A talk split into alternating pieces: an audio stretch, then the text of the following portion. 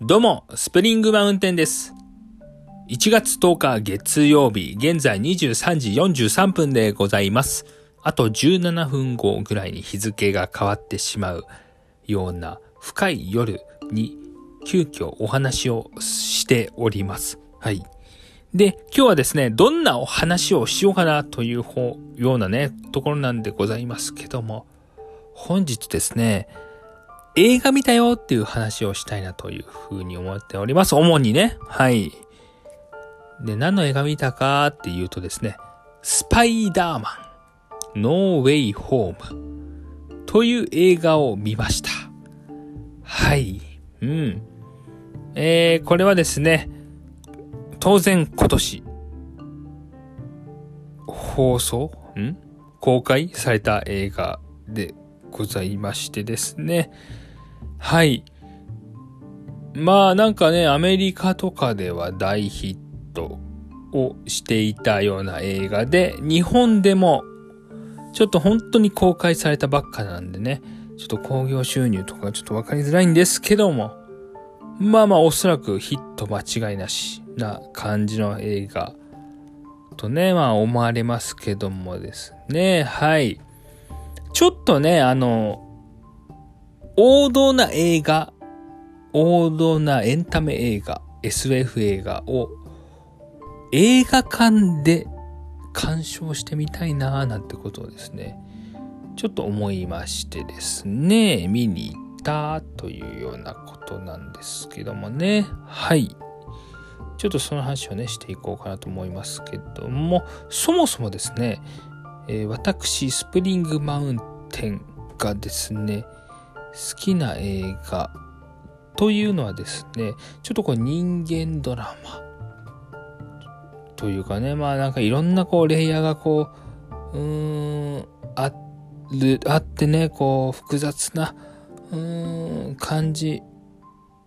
もう、すごくこう人のこう、うーん、見、見る側のね、こう心のこう奥にこうグッとくるような、こう映画。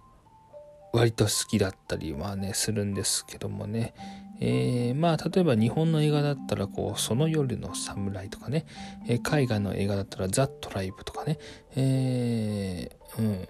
まあ、そんな感じの映画がね、まあ、好きだったりはするわけなんですけども、まあ、今言ったところでね、はい。いや、聞いたことねえわ、その映画のタイトルみたいなね、感じだとは思うんですけど、思うんですよね。うん。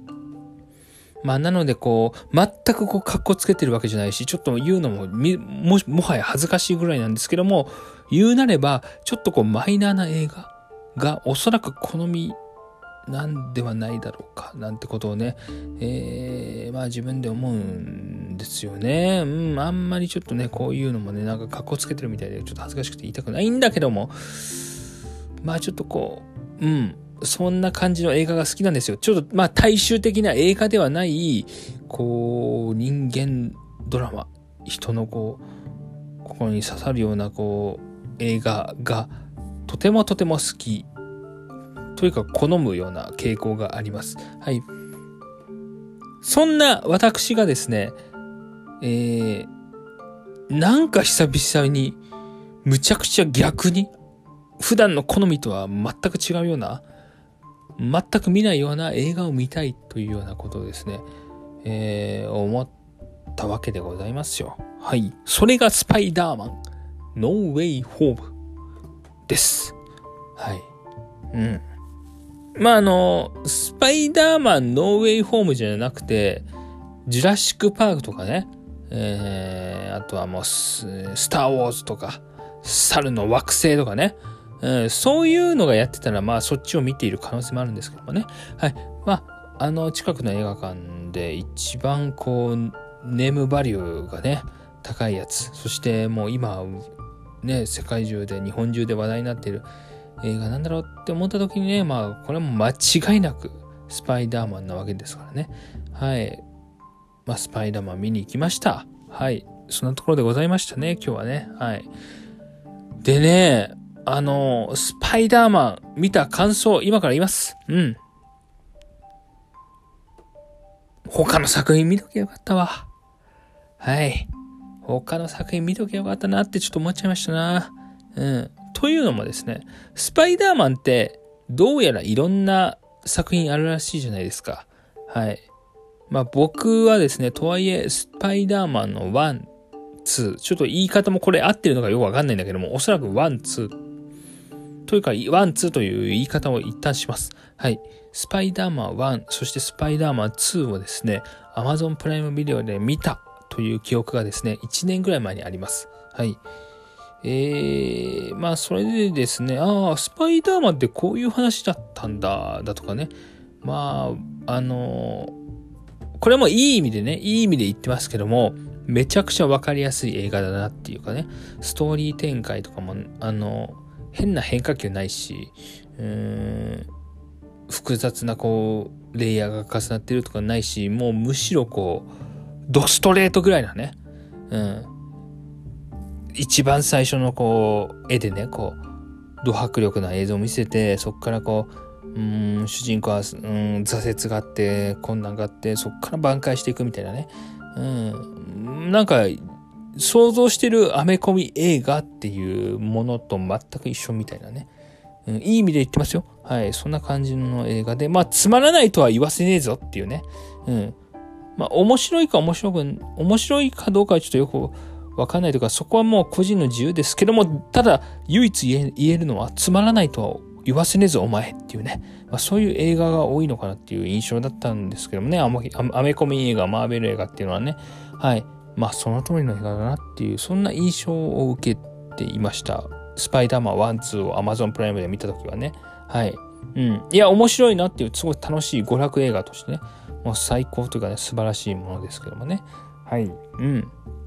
で、そんな私がですね、ワン、ツーを見て、見てしかいないんだけども、今回、今日、えー、スパイダーマン、ノーウェイ・ホーム、えー、最新作を見ましてですね、えー、それでやっぱり、ワン、ツー見てるのにもかかわ関わらず、他の作品も見ておけばよかったなぁなんて思ったわけですよ。うん。というのもですね、うん。やっぱりね、マーベル作品なんですよね、スパイダーマンってね。うん。で、マーベル作品ってめちゃくちゃいろんな物語と繋がってる。うん。自分はね、ワン、ツー見てたから、なんとなく話ついていけるかな、今回の最新作、スパイダーマンって思ったんだけども、なんかね、ドクター・ストレンジ？ストレンジャーちょっと言い方ももはやわかんないんだけど、なんかそういうのも、ちょっと見とくべきだったのかなとか、あと、アベンジャーズですかね。うん、アベンジャーズっていう単語もなんか出てきたりしましたから、映画ででね。うん、だから、あ、それも見るべきだったのかなとかね、もともとね。うん、そんなことも思いました。はい。で、やっぱり、その、いろいろ映画見終わったと、ツイッターとかでね、調べたら、こう、うわー、この映画、あの時のあいつが、こんな感じで出てんの？とかね。そんなことが満載だったっぽいじゃないですか。うん。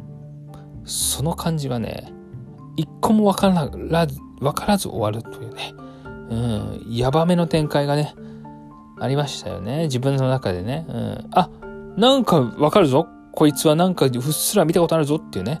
うん、スパイダーマン1、2は私見てますから。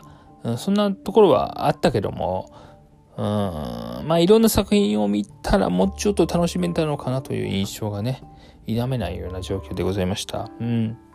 で、実際に、こう、10分ぐらい寝ちゃったんですよね。うん。あの、朝ね、いや、面白かったですよ。面白かった。これ、こっから面白かったという話もしますからね、一応ね。うん。ただ、事実、事実として10分ぐらいこう寝ちゃったっていうのがありましてですね。うん、これはどの映画館でもそうなんだけども、基本的には映画館行くとやっぱ眠くなっちゃう癖が自分の中でついてるっていうのも一個ありますよね。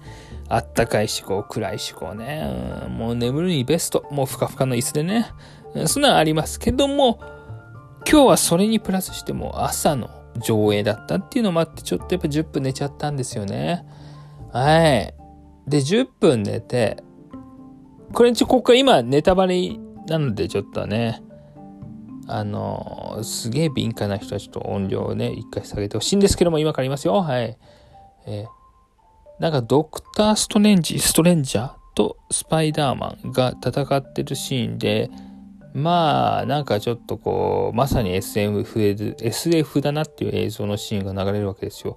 えー、鏡が反転しているようなね、こう、映像がありました。世界が入れ替わってるようなね。うん。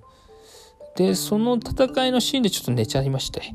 えー、多分映画的に言うとかなり見どころな場面なんだけども、ちょっと限界を迎えてね、なんかもう本当に失礼、ただの失礼なんだけども、限界を迎えてちょっと寝ちゃいまして、で、パッと起きたら多分、わかんない。体感だからわかんないけども、多分10分15分後ぐらいですけども、パッと起きたら、えー、主人公のスパイダーマンのですね、えー、大切な身近な身内の人物がですね、えー、死んでるっていう。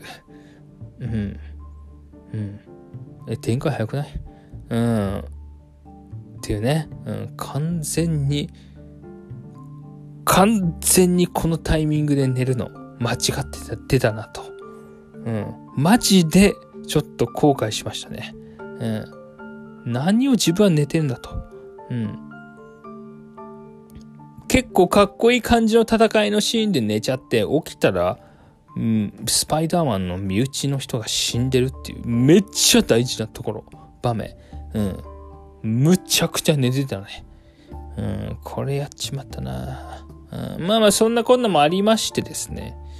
内容把握してないのにこれ楽しめんのかなっていうふうに思いながらもやりま、見てましたよ。さすがにね。うん、ここで映画館抜けるわけにはいきませんから、言ってました。うん。いや、ね、やっぱりこれすごいね。内容ほとんどっていうかね、あんまり把握してないのにもかかわらず、寝てるからね、自分なんかね。寝てるのにもかかわらず、かかわらず、なんかそれを超えてくる映像美っていうかね、うん、カバーしてくるっていうかね。うん。だから結局楽しい映画だったなって本当に思ったんですよね。これは本当にさすがだなと思いました。うん。まあそんな感じですかね。うん。あと映画館ね。映画館もほんと久々に行けてよかったですわ。うん、体温ね、測って、なんかね、消毒わーってやってね、入場するわけですよね。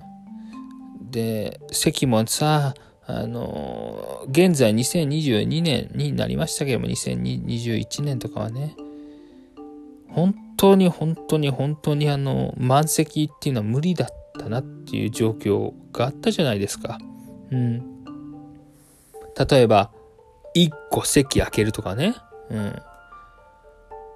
あれはね、なかなかこう、いいんだけどね。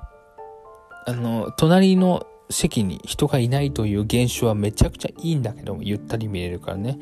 ただやっぱ映画の業界の寂しさみたいなね、コロナ禍の大変さとかをね、うん、やっぱ感じつつも映画の上映をね、こう見ますから、うん、なかなかなと思ってたんだけども、やっぱ今日は隣にやっぱがっつり人いたしね。スパイダーマンね、やっぱりもうみんな知ってるようなね、な映画だから、もう本当に満席でね、あの、なんかね、隣に人いない方がいいんだけど、映画見るときゆったり見えるからね。